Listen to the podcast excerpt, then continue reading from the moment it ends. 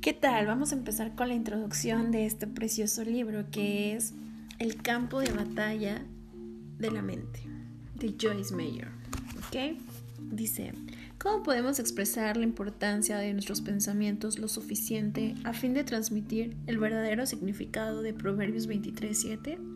Pues como piensa una persona, dentro de sí, así es. Mientras más tiempo sirvo a Dios y estudio su palabra, más me percato de la importancia de los pensamientos y las palabras. Con regularidad, el Espíritu Santo me dirige a estudiar estos campos. Ya he dicho y estoy convencida de que es cierto que mientras estamos en esta tierra necesitaremos estudiar estos campos de los pensamientos y las palabras. No importa cuánto sepamos de cualquier campo, siempre hay nuevas cosas que aprender y otras que habíamos aprendido antes que hace falta refrescar. ¿Qué significa en realidad Proverbios 23:7? La versión Reina Valera dice, porque cuál es su pensamiento de un hombre en su corazón, tal es él.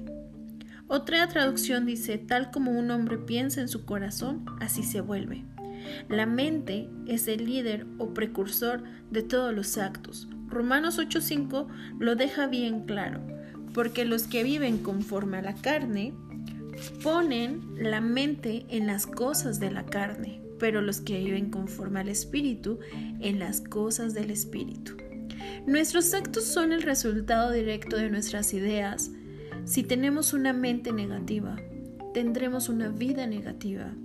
Si por otro lado renovamos nuestra mente de acuerdo a la palabra de Dios, como promete Romanos 12.2, verificaremos por experiencia propia cuál es la voluntad de Dios, lo que es bueno, aceptable y perfecto para nuestras vidas. He dividido esta obra en tres partes principales. La primera trata de la importancia de los pensamientos.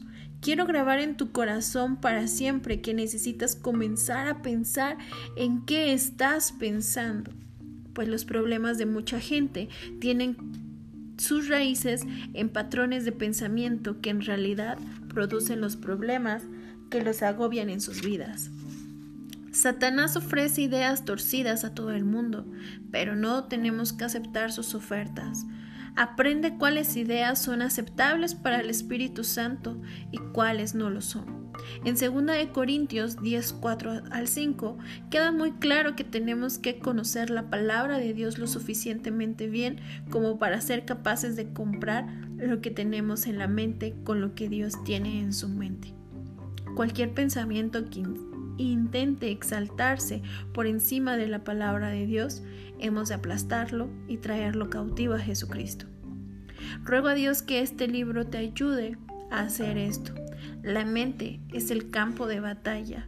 Es de vital necesidad que nuestros pensamientos concuerden con los de Dios. Es un proceso que tomará tiempo y estudio. Jamás te des por vencido porque irás cambiando poco a poco. Mientras más cambias tu mente para mejorar, más cambiará tu vida para mejorar también. Cuando empieces a ver el buen plan de Dios para ti en tu mente, empezarás a andar con Él. Y así es, querido amigo, querida amiga. A veces nuestro autodiálogo hace que nos sintamos inferiores, hace que nos sintamos indignos, hace que nos sintamos de maneras pues que no son conforme a la palabra de Dios, ¿no? Conforme a lo que dice la palabra de Dios que tú y yo somos. Y esto nos lleva constantemente a vivir una vida frustrada, a vivir una vida que realmente no es lo que esperamos. Eh, con las adversidades que suceden, normalmente tendemos a rechazar lo que es la voluntad de Dios sin saber que la buena voluntad de Dios es agradable y es perfecta, ¿no? Y el problema de esto, querido amigo, querida amiga, es que nuestros pensamientos nos llevan a tener una conducta y nuestra conducta nos lleva a tener acciones que impactan la vida de los que están a nuestro alrededor. Y es así como vamos pasando las maldiciones generacionales a través de los pensamientos. ¿Te has dado cuenta que vas a una casa y de repente ves cómo piensa la mamá, piensan los hijos y así como piensan los hijos, piensan toda la familia? Y es por eso que, a veces decimos desde pequeños, ¿no? Es que como mi mamá tiene cáncer, entonces es seguro que a mí me toque. Y estamos declarando constantemente esa palabra y esas palabras se van incrustando en nuestros pensamientos. Pero creo que hoy Dios quiere hablarnos acerca de eso. Quiere que empecemos a tener un, un diferente tipo o estilo de vida. Hoy quiere Dios que tú y yo podamos disfrutar de lo que es su buena voluntad. Y su buena voluntad dice que Él tiene pensamientos de bien y no de mal para nosotros. Tiene planes con un futuro, con una esperanza para nosotros. Pero eso es lo que nosotros tenemos que leer, porque recuerda que cuando nosotros leemos en voz alta, cuando nosotros estamos hablando y declarando la palabra de Dios en voz alta, dice la palabra misma que la fe viene por el oír. Y al oír la palabra de Dios, también tenemos que ser selectivos en ver qué es lo que estamos poniéndole atención o qué es lo que estamos prestando nuestra atención a través de lo que estamos escuchando. Y vamos a poder ahí ver de donde vienen muchos malestares, ¿no? Entonces, eh, deseo que tengas un excelente día. Recuerda seguirnos por nuestras redes sociales. Es en Facebook, arroba Brenda Garduno MX. En Instagram, de igual forma, me puedes encontrar como arroba Brenda Garduno MX. Y en YouTube eh, vamos a estar subiendo contenido semanal y va a ser, me puedes encontrar como arroba time to bloom MX.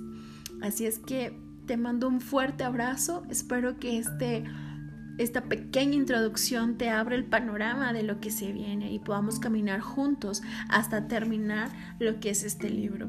Lo, voy a estar subiendo un, eh, un capítulo por día y así mismo vamos a poder ir rindiendo un buen hábito de, de, estar escuchando, de estar edificándonos unos a otros y, ¿por qué no?, ser de bendición para otros.